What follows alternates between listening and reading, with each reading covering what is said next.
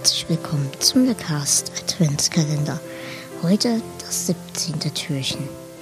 Ich habe mir für das 17. Türchen etwas Besonderes rausgesucht. Und zwar eine Geschichte, die eigentlich nicht wirklich weihnachtlich ist. Lange haben wir überlegt, ob das überhaupt passt, doch mir gefällt diese Geschichte. Denkt doch mal, nachdem ihr diese Geschichte gehört habt, drüber nach. Was will uns die Geschichte sagen? Wenn ihr wollt, könnt ihr mir auch gerne eure Gedanken dazu in die Kommentare oder per Mail schreiben. Mich würde das persönlich sehr freuen, da mich, wie schon gesagt, die Geschichte sehr angesprochen hat. Ich wünsche euch nun viel Spaß mit meiner Mama. Bis dahin. Tschüss. Die Geschichte von den Fröschen. Es war einmal eine Gruppe von Fröschen, die gemeinsam durch einen Wald liefen.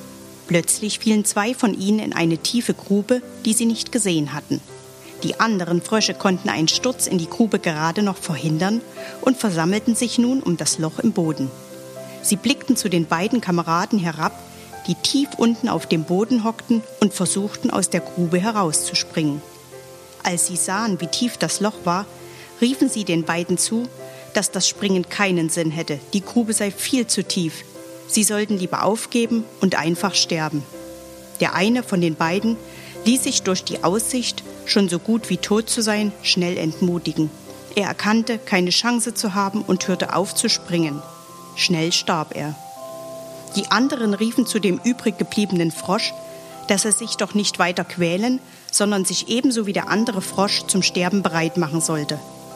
Der andere Frosch aber sprang weiter, unermüdlich, verbissen und eifrig, Höher und immer höher.